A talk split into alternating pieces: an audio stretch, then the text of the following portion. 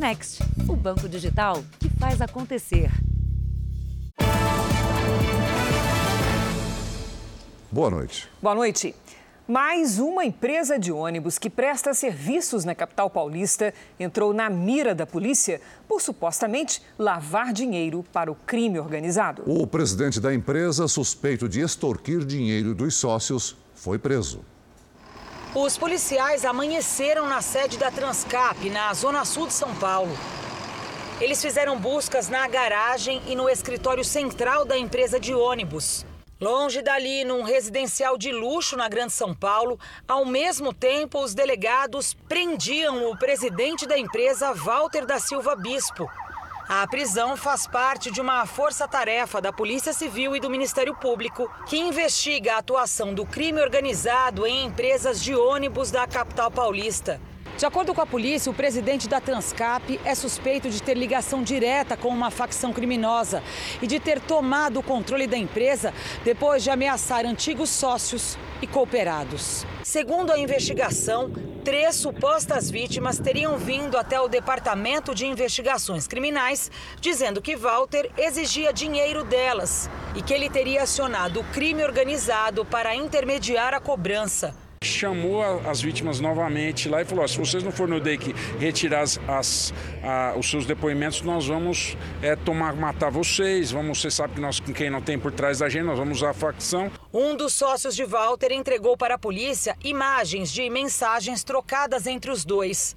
Na conversa, ele supostamente pede dinheiro para levar a criminosos. Segundo esse sócio, Walter repassou a ele uma mensagem avisando que um funcionário da Transcap, conhecido como Fumaça, é quem levaria os integrantes do crime organizado para fazer a cobrança da dívida. É um equívoco enorme. Na verdade, quem estava sofrendo, quem está sofrendo as ameaças e as, a, as coações é o Walter. A aviação Transcap atua em 26 linhas de ônibus das zonas oeste e sul da capital paulista tem uma frota de mais de 320 ônibus e recebe repasse mensal de 16 milhões de reais da prefeitura, segundo as investigações. Esta é a terceira empresa que opera no transporte público da cidade, investigada pela Polícia Civil por lavagem de dinheiro. A Prefeitura de São Paulo disse em nota que coopera com as investigações da Polícia Civil. A empresa Transcap foi procurada e não retornou o nosso contato. A polícia descobriu um cativeiro para onde uma quadrilha levava vítimas de sequestro relâmpago. Duas vítimas estavam no local e eram obrigadas a fazer transferências via Pix para os criminosos. Esse tipo de crime que vem chamando a atenção em São Paulo, os sequestradores têm usado principalmente perfis falsos em aplicativos de namoro para atrair os alvos. O artista plástico, que não quer ser identificado, foi mais uma vítima de sequestro relâmpago para realizar transferências bancárias via Pix. Ele foi abordado por dois suspeitos e seria levado de carro para um cativeiro. A polícia militar foi acionada e conseguiu localizar o veículo. Os criminosos foram presos. Pegou meu celular, fez minha facial, pegou, entrou na minha conta pegou investimento, aí estava tentando fazer um empréstimo. O antigo sequestro relâmpago, quando as pessoas eram levadas até as agências bancárias para sacar dinheiro no caixa eletrônico, ganhou esta nova versão com a facilidade do Pix. Força física nas abordagens com o uso de armas e violência psicológica sobre as vítimas fazem parte dos métodos usados pelos criminosos. Os sequestros passaram também a ser mais usados pelos criminosos a partir de falsos encontros marcados por aplicativos de relacionamento. Depois de 20 dias de conversas virtuais, este homem, que não quer ser identificado, marcou um encontro presencial e foi buscar a mulher no prédio onde ela supostamente morava. Depois de tocar o interfone, ele foi rendido por dois homens armados. E eles tinham um caminhão estacionado, eles saíram de trás do caminhão e um com uma arma apontada e o outro segurando na cintura uma arma também. Uma moradora que estava saindo no momento da abordagem percebeu tudo. Assustada, ela conseguiu voltar e chamar a polícia. O homem chegou a ser levado pelos criminosos no próprio carro, mas os policiais conseguiram interceptar o automóvel e prender os criminosos pouco depois. Outras duas vítimas da mesma quadrilha foram encontradas num cativeiro, um local apertado e sujo em meio a um matagal. Este homem esteve em poder dos criminosos por três dias e se emocionou ao rever a família quando chegou à delegacia. Todos tinham sido atraídos pelo golpe do falso encontro amoroso. É necessário que as pessoas que pretendam encontros, relacionamentos, firmados através de redes sociais ou sites de relacionamento, tomem algumas cautelas e talvez a primeira delas, quando possível, é que esse encontro aconteça, inicialmente ao menos, em espaços públicos. Veja agora outros destaques do dia. Brasil recebe coração de Dom Pedro I para bicentenário da independência. Mergulhadores aprendem cocaína em casco de navio pela terceira vez em uma semana. Criança que passou 18 horas presa em buraco morre após resgate em Minas Gerais. E na reportagem especial, você sabe qual é o ambiente mais perigoso da casa?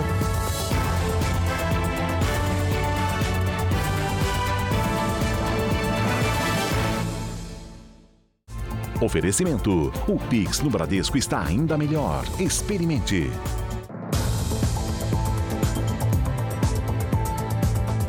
O crescimento no número de roubos e furtos de veículos em São Paulo é acompanhado por uma outra triste estatística. Em quase 70% dos casos, os carros não são recuperados. O destino dos veículos costuma ser o comércio de peças usadas ou também a venda ilegal dos modelos mais luxuosos. Em apenas 15 segundos, a dupla consegue abrir a porta e furtar o veículo estacionado na rua. O carro era desta mulher que prefere não mostrar o rosto. Ela não tinha seguro e quatro meses depois ainda lamenta o prejuízo. Para trabalhar, para fazer as coisas do dia a dia, levar minha filha na escola, faz falta, né? As histórias de vítimas de roubos e furtos de veículos se repetem numa velocidade impressionante e se transformam em estatísticas. Esse tipo de crime cresceu muito nos primeiros meses de 2022. 23% a mais em comparação ao mesmo período do ano passado. Para a gente ter uma ideia, os criminosos levam um carro a cada seis minutos e recuperar o veículo roubado ou furtado é improvável. Entre janeiro e junho deste ano, quase 63 mil carros foram roubados ou furtados em São Paulo. Pouco mais de 20 mil foram recuperados cerca de 68% dos carros roubados ou furtados não são recuperados. Eles vão virar aí comércio de peças. Quando o veículo é mais caro, os criminosos conseguem lucrar com a venda ilegal dos carros. Eles acabam indo para aquela clonagem de veículo, né? A pessoa copia mesmo a placa, cria um documento e esse veículo pode rodar até numa outra cidade, em outro estado, né? Então esses carros vão para comércio. O carro roubado que você viu no início da reportagem continua circulando pelas ruas da capital paulista, de acordo com o sistema de radares inteligentes monitorado pela polícia. E isso só aumenta a angústia da vítima. Não sei com quais intenções, se está rodando com uma pessoa só por rodar mesmo, ou se está rodando fazendo algum, alguma coisa de errado com outras pessoas.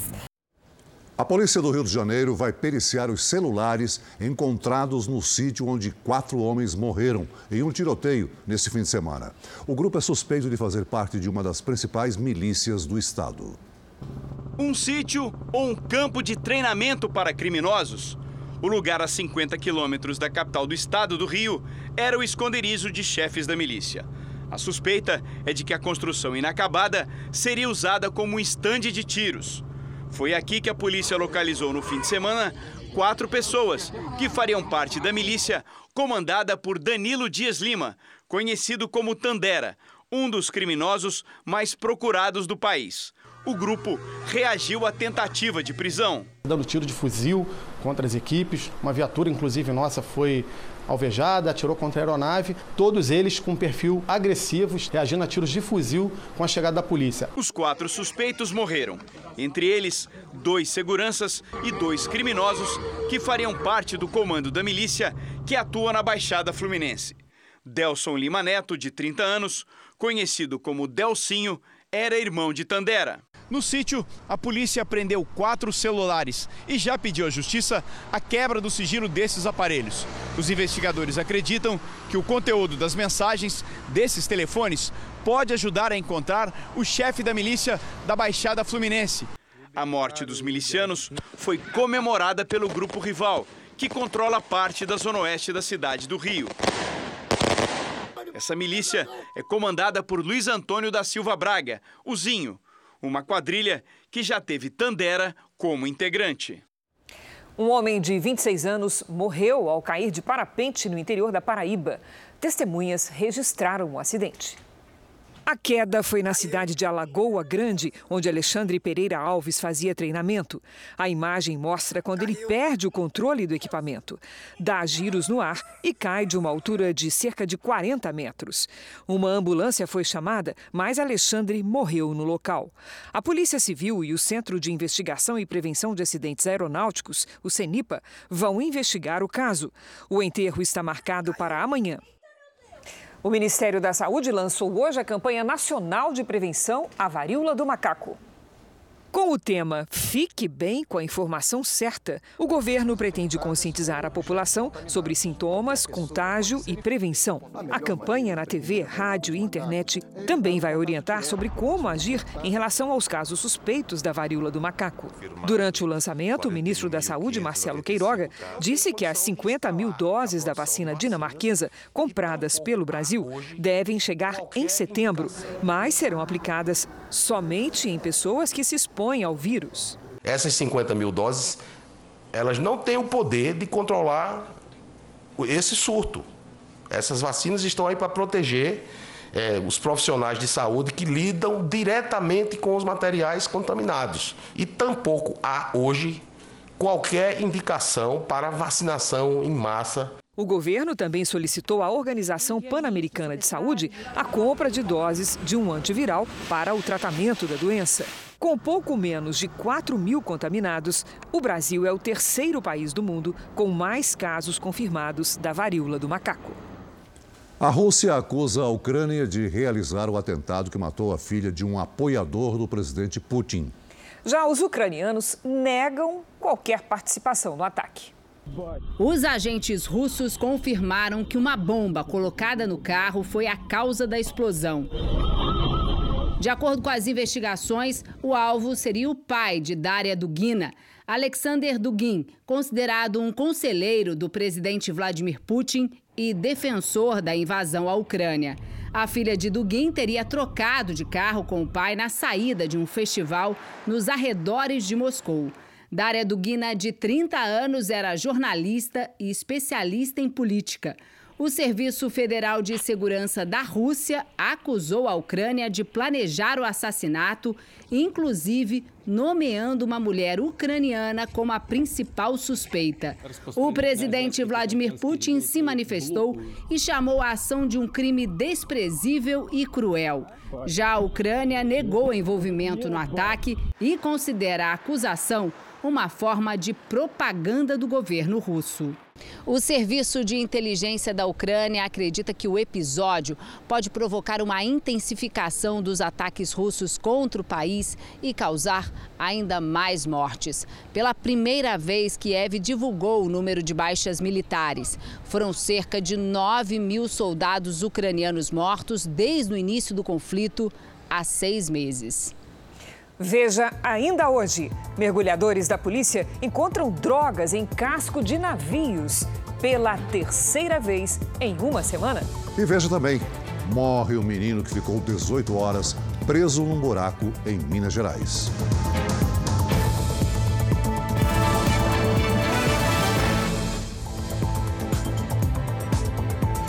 A alta nos preços dos alimentos tem feito famílias consumirem menos, mas há novas formas de comprar que podem diminuir a despesa em até 70%. Quem traz essa notícia boa para nós é a Patrícia Lages. Boa noite, Paty. Como é que faz para chegar a uma economia boa dessas? Boa, né, Cris? Boa noite para você, para o Celso. Boa noite para você de casa. Olha, trata-se da Xepa Virtual e a gente vai ver aqui como é que isso funciona. A hora da xepa é bastante conhecida nas feiras livres, quando os preços caem à medida que as horas passam. Isso porque os produtos que são mais bonitos são vendidos mais cedo e aqueles fora do padrão comercial vão ficando para o fim. Só que esse padrão tem a ver apenas com a aparência dos alimentos e não com o sabor ou com a qualidade nutricional. Apesar de serem próprios para o consumo, legumes, frutas e verduras são jogadas fora apenas por terem formatos, tamanhos e cores que não agradam muito aos olhos. É tanto alimento desperdiçado que a proporção é essa aqui, olha. A cada 10 pratos de comida, 3 vão direto para o lixo. E para evitar essa perda e trazer economia para o bolso, surgiu a ideia da Xepa Virtual, que são sites que disponibilizam alimentos fora do padrão com preços até 70% mais baixos. Os produtos são entregues em casa ou retirados em postos de atendimento. Patrícia, e aqueles produtos no supermercado que estão próximos do vencimento, o preço é mais barato e tal, é para quem vai consumir, claro, em seguida. Nesse caso, essa plataforma traz também essa opção dessa compra de produtos? Traz sim, Cris. E olha só, não só os sites, como também os próprios supermercados. Antes de iniciar as compras lá no supermercado, busque a prateleira de produtos próximos ao vencimento. Geralmente, eles têm grandes descontos. E olha só, para quem vai consumir dentro do prazo, aí sim, vale a pena. No QR Code que aparece na tela, há mais informações do, do R7 Renda Extra sobre a Xepa Virtual. Acesse lá. Cris. Essencial a dica, Paty. Obrigada. As Forças Armadas dos Estados Unidos e da Coreia do Sul iniciaram o maior exercício militar conjunto desde 2018. As atividades vão durar 12 dias e devem usar aviões, tanques e milhares de soldados, simulando um possível conflito contra a Coreia do Norte. Cerca de 28 mil soldados americanos estão hoje em bases sul-coreanas. As tensões na região aumentaram neste ano após a Coreia do Norte realizar uma série de testes com mísseis de capacidade nuclear. Na Argentina, promotores pediram uma sentença de 12 anos de prisão para a vice-presidente Cristina Kirchner. Ela é acusada de crimes de corrupção supostamente cometidos no período em que foi presidente do país. Além da sentença de prisão, o Ministério Público pediu que Cristina Kirchner seja impedida de concorrer a cargos públicos pelo resto da vida. Kirchner e outros 12 políticos são acusados de favorecer empresários em licitações de obras públicas entre 2007 e 2015. Cristina Kirchner tem imunidade política pelos atuais cargos de vice-presidente e presidente do Senado e, por isso, não corre o risco de ser presa em caso de condenação. A sentença deve sair até o final do ano. Nos Estados Unidos, o médico Anthony Fauci anunciou que vai deixar de ser o conselheiro-chefe de saúde da Casa Branca. Ele fica no posto até dezembro. Fauci também vai deixar o cargo de diretor do Instituto Nacional de Alergia e Doenças Infecciosas, que ocupa há 38 anos. O médico se tornou uma figura conhecida mundialmente durante a pandemia, quando virou o principal conselheiro do governo americano na luta contra a Covid. Fauci tem 81 anos e disse que o afastamento dos cargos públicos não significa uma aposentadoria. Veja a seguir: motorista embriagado e sem habilitação atropela cinco crianças em Belo Horizonte. E na série especial, você vai ver por que a cozinha é o lugar que mais oferece risco em uma casa.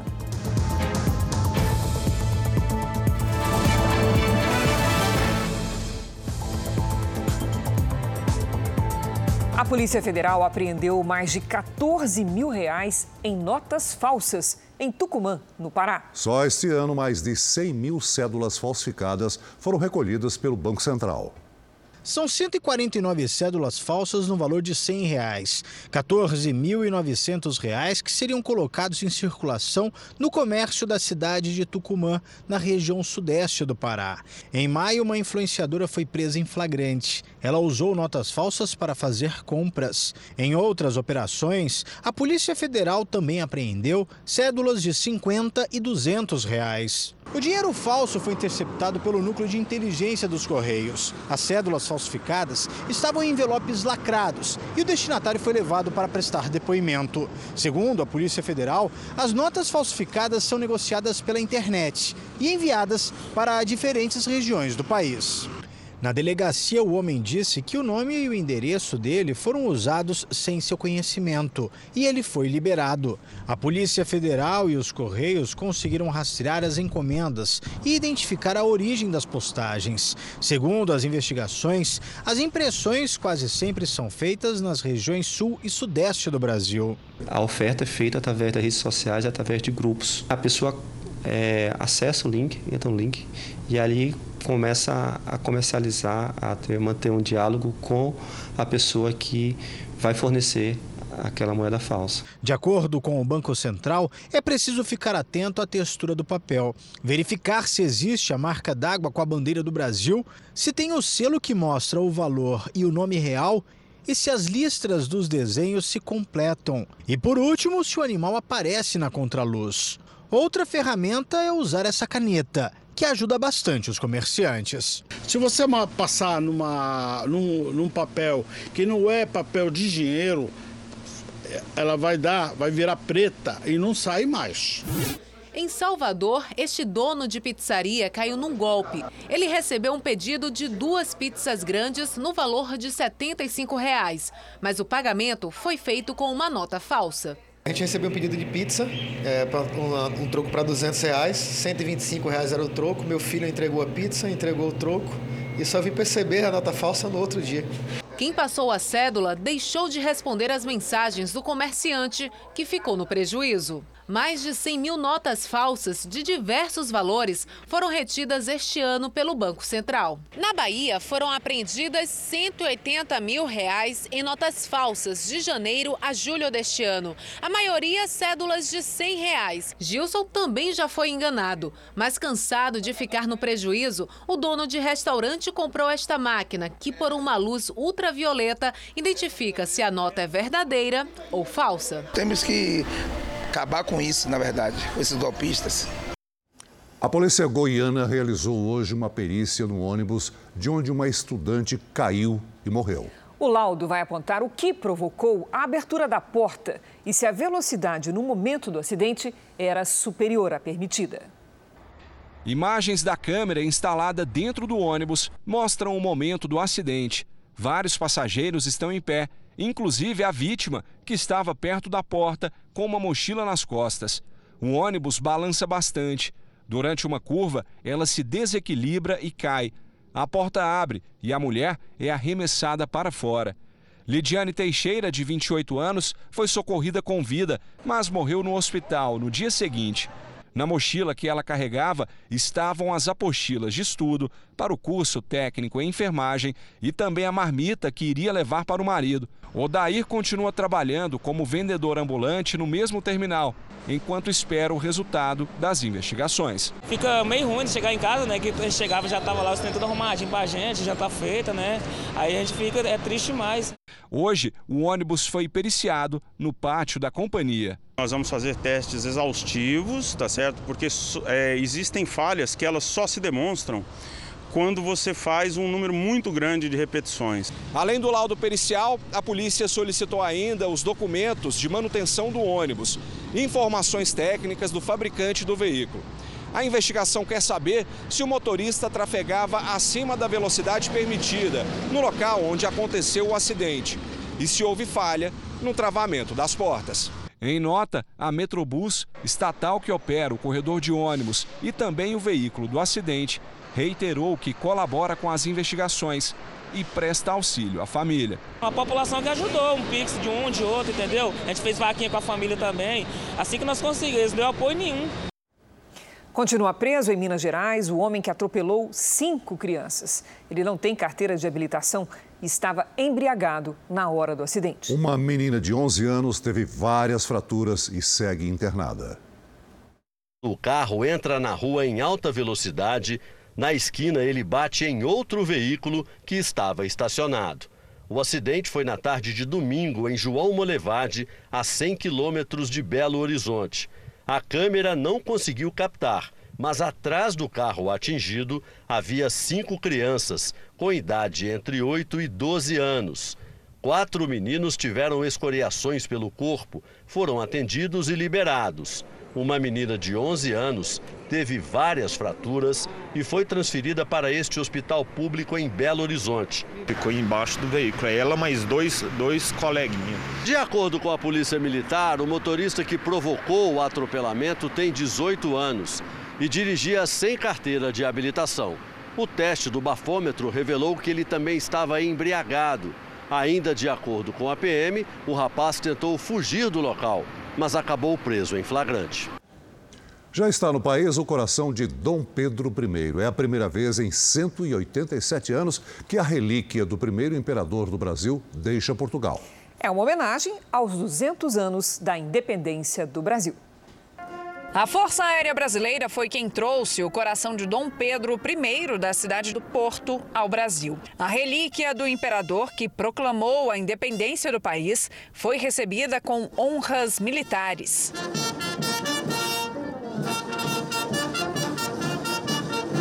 A cerimônia reuniu autoridades brasileiras e de Portugal na base aérea de Brasília. Se nós pensarmos num nome eh, que una os dois países, esse nome que nos vem imediatamente à mente é o nome de Dom Pedro, alguém que estará para sempre ligado à história dos dois países. O coração está embalsamado e dentro de uma urna. A relíquia veio para o Brasil em homenagem aos 200 anos de independência do país e ficará no Palácio do Itamaraty. Esta importante relíquia que representa, além da bravura e da paixão, a imensurável força de nosso primeiro imperador. A relíquia ficará exposta ao público de 25 de agosto a 5 de setembro em Brasília. Eleições 2022. Vamos ver como foi a segunda-feira dos candidatos à presidência da República. O candidato do PT, Luiz Inácio Lula da Silva, deu uma entrevista em São Paulo para jornalistas da imprensa internacional. Lula disse que, se for eleito, vai reforçar a relação do Brasil com outros países. O candidato do PT também disse como pretende estimular a recuperação da economia. O governo, segundo Lula, precisa incentivar o crescimento com investimentos em obras públicas para gerar empregos e mais consumo no país. Lula também falou sobre a situação política da Venezuela. Eu não concordei quando a União Europeia inteira, sabe, aceitou o Guaidó como presidente da Venezuela. Ele era um, impostor, está provado que ele era um impostor.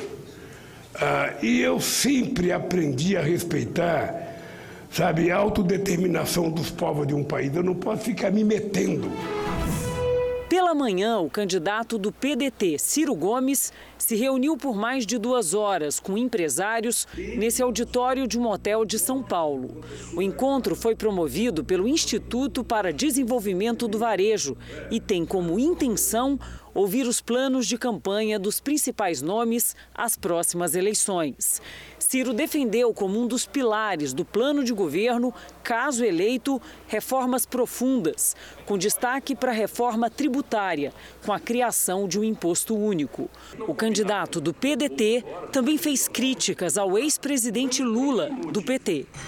Se deixar o povo acreditar como Lula irresponsavelmente está deixando fazer, que se ele volta vai reproduzir picanha e cerveja e tal, ele não tem a menor ideia do que aconteceu com o Brasil dali para cá e no mundo. Considero o povo um bando de imbecil que tem que ser excitado aí por essa memória afetiva mentirosa. Ele nunca promoveu picanha e cerveja para o povo. Quando terminou o mandato do Lula, cinco brasileiros acumulavam a renda dos 100 milhões de brasileiros mais pobres. Depois do encontro com empresários aqui na capital paulista, o candidato do PDT, Ciro Gomes, passou parte da tarde numa produtora aqui de São Paulo, gravando o seu programa político. O presidente e candidato à reeleição pelo PL, Jair Bolsonaro, passou amanhã no Palácio da Alvorada, em Brasília, sem compromissos oficiais. À tarde, Bolsonaro embarcou para o Rio de Janeiro, onde participa de compromissos de campanha. Jair Bolsonaro usou as redes sociais para afirmar que irá continuar com a política de redução de impostos. Segundo ele, os impostos federais que incidem sobre gasolina, diesel, álcool e gás de cozinha vão permanecer zerados em 2023. Amanhã, a agenda de campanha de Bolsonaro prevê a participação dele em um evento do setor de aço e de um almoço com empresários, ambos em São Paulo. A candidata do MDB, Simone Tebet, esteve hoje em Curitiba e na região metropolitana da capital paranaense. Tebet fez uma caminhada no centro de Curitiba. Ela conversou com eleitores, posou para fotos e ouviu os comerciantes da região. Simone Tebet disse que o Brasil precisa investir em infraestrutura e que vai dar prioridade às parcerias público-privadas para obras nessa área. Falou também mais uma vez que a educação será prioridade em seu governo, caso seja eleita. É inadmissível termos o Brasil tão rico com um povo tão pobre. Então nós estamos prontos para apresentar um projeto que erradica a miséria, que cuida pela primeira vez, vai colocar a educação como prioridade nacional. Pablo Marçal, candidato do PROS, deu entrevista a uma rádio de São Paulo e se reuniu com a candidata a vice na chapa. Soraya Tronic, do União Brasil, deu entrevistas por telefone e gravou o programa eleitoral. O candidato do Novo, Felipe Dávila, visitou a Fundação Abrinque. O candidato Roberto Jefferson, do PTB, não divulgou a agenda. E em Brasília, o presidente do Senado, Rodrigo Pacheco, se reuniu com o presidente do Tribunal Superior Eleitoral, Alexandre de Moraes, e reafirmou que o resultado das eleições será respeitado. Vamos com o repórter Clébio Cavagnoli, que tem os detalhes. Boa noite, Clébio. Olá, boa noite, Celso, Cris, boa noite a todos. A reunião foi a portas fechadas e durou mais de duas horas. Rodrigo Pacheco afirmou que o encontro fortalece a harmonia entre as instituições e o respeito à justiça eleitoral. O presidente do Senado disse acreditar que o feriado de 7 de setembro será de ordem e paz. Sobre as eleições, Pacheco reforçou que o resultado das urnas será respeitado por todos. Vamos ouvir tenho plena confiança na lisura do processo, na confiança nas urnas eletrônicas, no sistema de votação, confiança de que os eleitores exercerão de maneira democrática a sua vontade no dia 2 de outubro e que o resultado das urnas, seja qual for, será absolutamente respeitado por todos, inclusive pelos partidos e pelos candidatos. Também hoje, a Polícia Federal começou a inspeção ao Código de Programação das Urnas Eletrônicas no Tribunal Superior Eleitoral. O trabalho vai até sexta-feira. Amanhã, o presidente do TSE, Alexandre de Moraes, vai se encontrar com o ministro da Defesa, Paulo Sérgio Nogueira. Cris, Celso.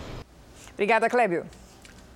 O ministro Alexandre de Moraes mandou a Polícia Federal identificar, no prazo de 15 dias, integrantes de um grupo que fez ameaças ao Supremo Tribunal Federal no aplicativo de mensagens Telegram. Moraes atendeu a um pedido da Procuradoria-Geral da República. Os candidatos Tarcísio de Freitas e Rodrigo Garcia estão empatados no segundo lugar nas intenções de voto para governador de São Paulo. É o que revela uma pesquisa Real Time Big Data encomendada pela Record TV. Na pesquisa estimulada, Fernando Haddad, do PT, aparece com 34% das intenções de voto. Tarcísio de Freitas, do Republicanos, e Rodrigo Garcia, do PSDB, aparecem empatados em segundo lugar com 20%. Vinícius Point, do Novo, tem 2% das intenções. Elvis César, do PDT, 1%.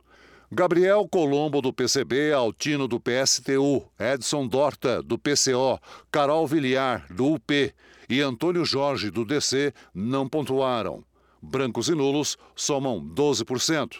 Não sabem ou não responderam 11% dos entrevistados. Na pesquisa estimulada que leva em conta apenas os votos válidos, Fernando Haddad, do PT, aparece com 44% das intenções de voto. Tarcísio de Freitas, do Republicanos, e Rodrigo Garcia, do PSDB, também aparecem empatados em segundo lugar, com 26%. Vinícius Point, do Novo, tem 3% das intenções. Elvis César, do PDT, 1%. Gabriel Colombo, do PCB, Altino, do PSTU, Edson Dorta, do PCO, Carol Villiar, do UP e Antônio Jorge, do DC, não pontuaram. A pesquisa foi divulgada hoje e registrada com o número 00604-2022. A semana começa com tempo firme na maior parte do Brasil. Já está conosco a Lidiane Sayuri. Boa noite, Lid. Será que esse solzinho vai despachar o frio para longe? Vai sim, Cris. Boa noite para você, Celso. Boa noite a todos. Até sexta-feira o calor aumenta. Mas amanhã, logo cedo, há formação de neblina entre o Rio Grande do Sul e o sul de Minas. À tarde, o sol aparece e eleva as temperaturas. Chuva mesmo só no litoral do Nordeste e no extremo norte. Com a estiagem, a preocupação com as queimadas aumenta. O risco é alto nas áreas vermelhas do mapa. Em Porto Alegre, máxima de 21 graus. No Rio de Janeiro, faz 23. Em Cuiabá, até 36. 37 é a máxima prevista para Teresina. E em Manaus, até 33. Em São Paulo, a terça-feira começa com muitas nuvens e frio. Rapidinho sol aparece, esquenta até os 22 graus. Para quem estava com saudade do calorzinho, na quarta faz 24, na quinta 26 e olha só, na sexta até 27. O Tempo Delivery de hoje começa com o Vanderlei de Campo Belo do Sul, Santa Catarina. Vamos para lá. Oi, Vanderlei. Prepare-se para uma semana de muitas nuvens e neblina. À tarde o sol aparece e a temperatura aumenta, mas calor mesmo só no fim de semana. Nesta terça, máxima de 17, na quarta 18 e na quinta até 20 graus. Lídia, o Felipe quer saber como é que fica o tempo em Angélica, Mato Grosso do Sul. Que simpatia o Felipe, hein? Felipe, seguinte, a umidade do ar diminui, nem sinal de chuva até a primeira semana de setembro. Tome muita água. Nesta terça faz até 27 graus, na quarta, 28 e na quinta, 29. Participe do Tempo Delivery pelas redes sociais. Mande uma mensagem com a hashtag você no JR. Cris Celso. Obrigada, Lídia. Até amanhã, Lídia. Até. Em Minas Gerais, o menino que caiu em um buraco de 8 metros enquanto brincava com outras crianças em um terreno morreu logo depois de ser resgatado pelos bombeiros. Que tristeza, né, Celso? Ele ficou preso no buraco por 18 horas. A operação para resgatar o menino mobilizou mais de 20 bombeiros na cidade de Carmo do Paranaíba, a 350 quilômetros de Belo Horizonte. Pedro Augusto Ferreira Alves, de 8 anos, tinha o costume de brincar no terreno que fica bem próximo à casa dele. Eu estava passando, estava vindo a fazenda, passando aqui e vi um rapaz perto do buraco. Só um rapaz, agachado olhando. Aquilo me chamou atenção. Falei, tem uma coisa errada ali. Aí eu toquei, parei na frente ali e voltei. Quando eu voltei, eu vi que tinha uma criança lá dentro, chorando, pedindo socorro. Moradores da região relataram que uma obra para a instalação de uma caixa d'água estaria sendo feita no local. Essa obra aqui ela começou por volta de uns dois anos, né? Mas a, é, sempre uma obra com muito problema, né? O buraco tem 8 metros de profundidade e 30 centímetros de diâmetro. O menino ficou preso 6 metros abaixo da superfície. Na primeira tentativa de resgate, os bombeiros tentaram içar a criança. Eles desceram uma corda pelo buraco para que o menino aprendesse na cintura e fosse puxado. Mas a perna dele estava presa e o método não deu certo. Os bombeiros então escavaram um buraco de 6 metros, paralelo ao em que o menino caiu. E em seguida, cavaram manualmente um acesso lateral até chegar um pouco abaixo de onde a criança estava presa. Pelas características do terreno, se tratar de um aterro que oferece muita estabilidade, utilizamos aí uma, uma estrutura, um duto para proteger as paredes dessa perfuração, para evitar desmoronamento sobre a criança. E aí em seguida usamos também maquinário para acessar essa criança. Os bombeiros resgataram o menino perto das 10 horas da manhã, 18 horas depois da queda. Neste momento, ele já estava desacordado. Ele estava bem nervoso, ele sentia muita dor na perna, muita dor mesmo. Ele entrou em pânico, ele ficou muito nervoso porque ele queria sair dali. Ele lutou para viver, ele queria sim viver, mas ele chegou no limite dele, né? Então ele lutou o máximo que ele pôde. Em nota, a construtora responsável pelo loteamento lamentou o incidente e informou que a obra para instalar um reservatório de água no local era realizada por uma empresa terceirizada. A construtora afirma que a documentação está em ordem e que está à disposição das autoridades para prestar esclarecimentos.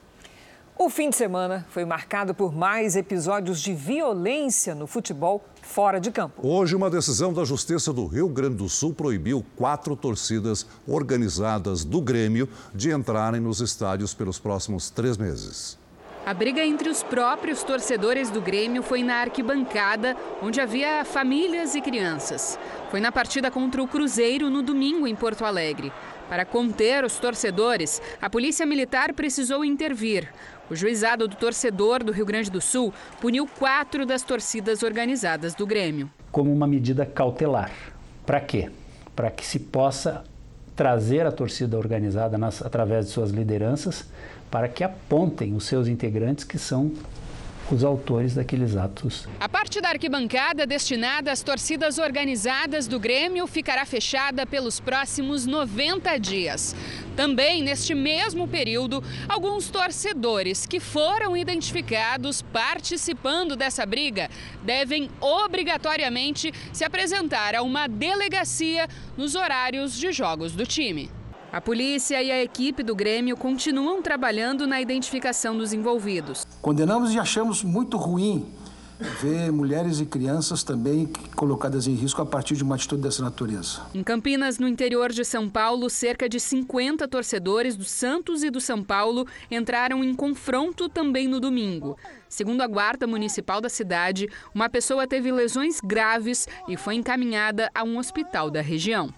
E em São Paulo, a polícia já identificou um dos torcedores do Palmeiras suspeitos de participar da agressão de um torcedor do Flamengo durante o jogo entre as duas equipes nesse domingo. Um dos torcedores que agrediram o homem já foi identificado e intimado pela Polícia Civil. O vídeo que circula nas redes sociais mostra um grupo de palmeirenses batendo e rasgando a roupa de um homem que seria torcedor do Flamengo e estava assistindo ao jogo entre os torcedores paulistas. Um outro vídeo mostra que o agredido não foi o único flamenguista que assistiu ao jogo na torcida rival. Esse homem também foi identificado e deve dar explicações para a polícia. Em nota, o Palmeiras disse que repudia qualquer ato de violência e que colaborou com os órgãos de segurança pública. Polícia Federal, Receita e mergulhadores da Polícia Militar encontraram novamente cocaína escondida no casco de um navio no Porto de Santos, em São Paulo. É a terceira vez em menos de uma semana. Só hoje foram 141 quilos apreendidos. Os mergulhadores voltam à superfície trazendo mais pacotes de cocaína. A droga é içada pelas equipes que estão no barco. Eles recarregam os cilindros de oxigênio e continuam a operação. Os tabletes estão a 4 metros de profundidade, num compartimento desse navio atracado no Porto de Santos, que levaria carga de açúcar para a Nigéria, na África. A água é turva, mas é possível enxergar onde os pacotes estavam escondidos. Uma água contaminada, né? Então tem corrente, tem bastante corrente aqui na, na entrada do porto. Então é um mergulho complexo. Enquanto os mergulhadores retiram a droga, atiradores de elite reforçam a segurança em pontos estratégicos. Desta vez, foram apreendidos mais de 140 quilos. Em cada apreensão atuam até quatro mergulhadores. Eles fazem, em média, 10 mergulhos, cada um de 30 a 45 minutos, até que consigam tirar toda a cocaína escondida no casco do navio. Na operação realizada neste domingo, também em Santos, o desafio foi ainda maior. Os pacotes com 52 quilos da droga foram sugados por uma tubulação do navio. Essa droga, ela não estava bem fixada, então teve que entrar realmente para retirar. Em menos de uma semana, essa é a terceira vez que as equipes de mergulhadores da Polícia Militar encontram cocaína na parte submersa dos navios. Nas operações, eles contam com a ajuda da Receita e da Polícia Federal. Em poucos dias, foram quase 300 quilos apreendidos. Um presente nada bem-vindo. Criminosos têm monitorado vítimas por redes sociais para aplicar o golpe do aniversário. Eles descobrem a data e enviam um presente através de um motoqueiro. Pois é, Celso, que parecia ser um gesto de carinho, não é? De algum conhecido ou algum parente, acaba se revertendo num golpe que vai saindo bem caro. Era aniversário do seu José Raimundo.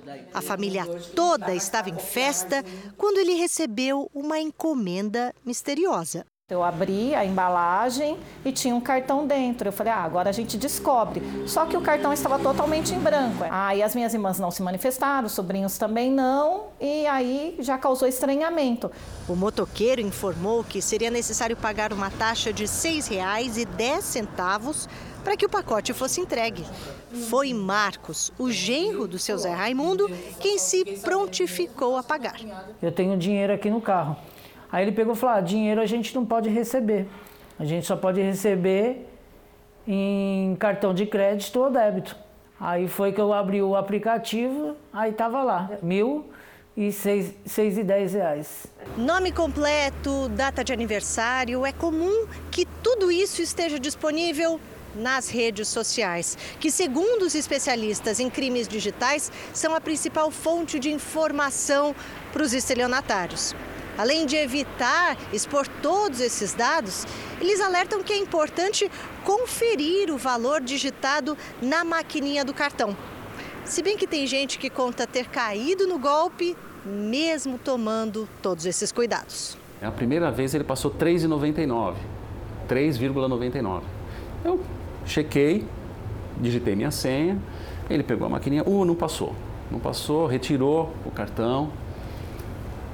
Vou tentar de novo com outro valor. Passou lá no cartão de novo, colocou 4,99, que era o que o cara tinha me falado no telefone.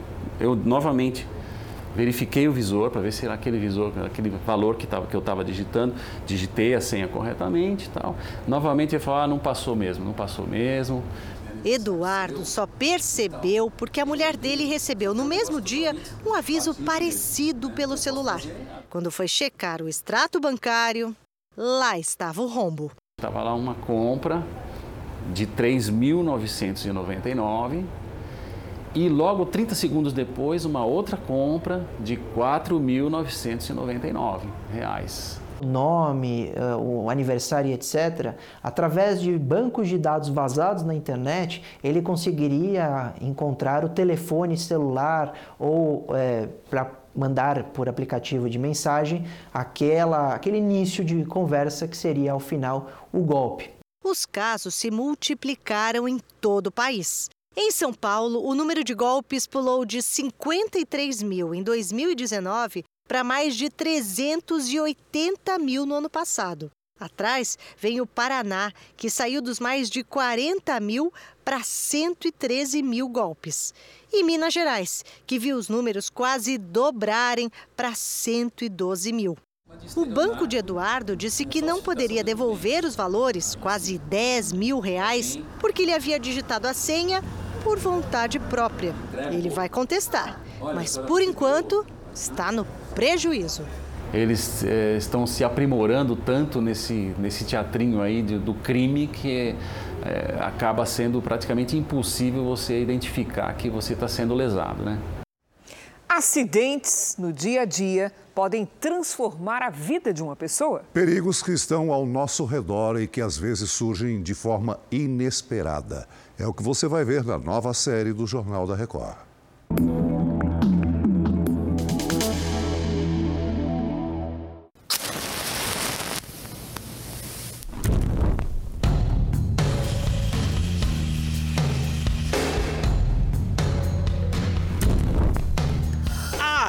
Foi pega de surpresa pela explosão. Uma dor insuportável que o rosto queima, queima. Na hora eu corri para debaixo do chuveiro com água quente. Desespero, a gente só quer que a dor passe, que a dor alivia. E aí esse olho esquerdo eu não via nos dois primeiros dias, eu via tudo embaçado. O que aconteceu com ela e com o marido Daniel é muito mais comum do que se imagina. O lugar mais perigoso da casa para o brasileiro hoje é a cozinha. Um milhão de pessoas se queimam todos os anos no país com alguma gravidade. Dois terços são crianças. E pouca gente sabe, por exemplo, que essa delícia que é o churro pode explodir em plena panela durante a fritura. Justamente o que levou a Aline a ficar cinco dias internada. Despedaça, como se fosse uma bomba. Ele explode e detona tudo. Foi durante a pandemia, para garantir o sustento dos filhos, que a Aline e o marido improvisaram a cozinha para produzir churros e vender na rua e por aplicativo. Um doce lindo, delicioso, sucesso nacional tinha erro. Fui ver vários vídeos. Fui ver um vídeo ali, um vídeo aqui e falei, vou trabalhar com churros. E foi onde eu fui, falei, vou me virando. O que ela não viu foram os vídeos com os alertas.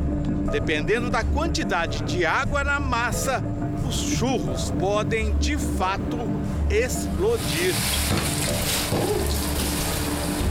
a massa ela fecha, ela faz igual um pastel, ela é grossa e ela explode que nem uma bomba. Quando ela explode o gás de dentro que evapora, ela explode tudo junto com o óleo.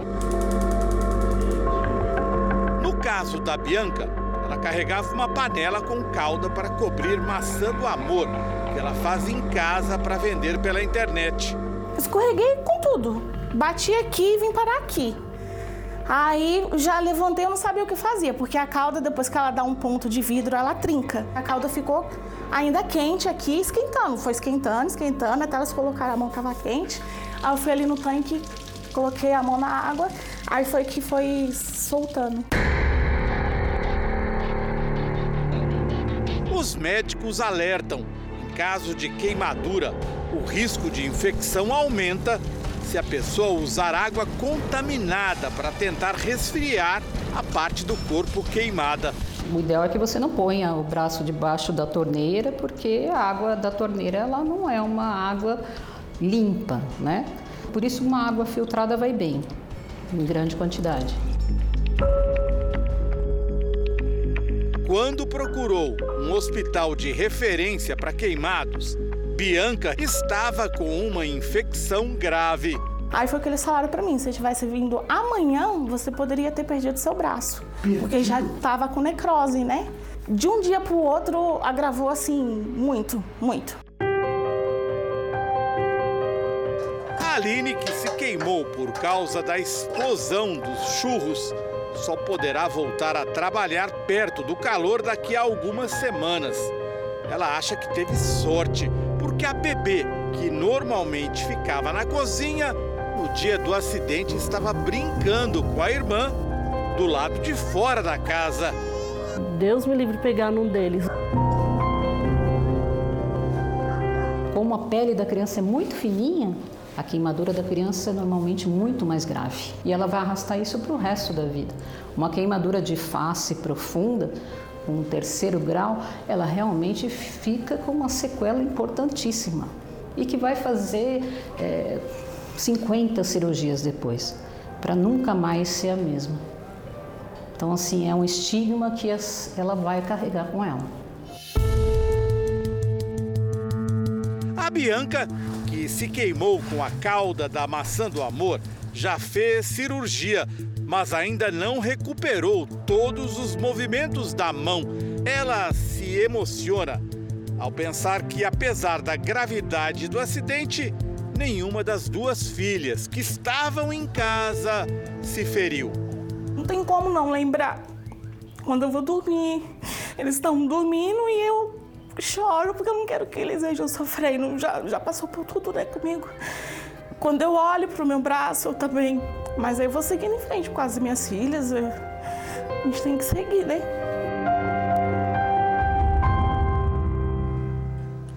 O Jornal da Record termina aqui. A edição de hoje na íntegra e também a nossa versão em podcast estão no Play Plus e em todas as nossas plataformas digitais. E à meia-noite e meia tem mais Jornal da Record. Fique agora com a série Reis. E não perca hoje, às 15 para as 11 da noite, um programa especial do reality Ilha Record. Boa noite para você. Boa noite.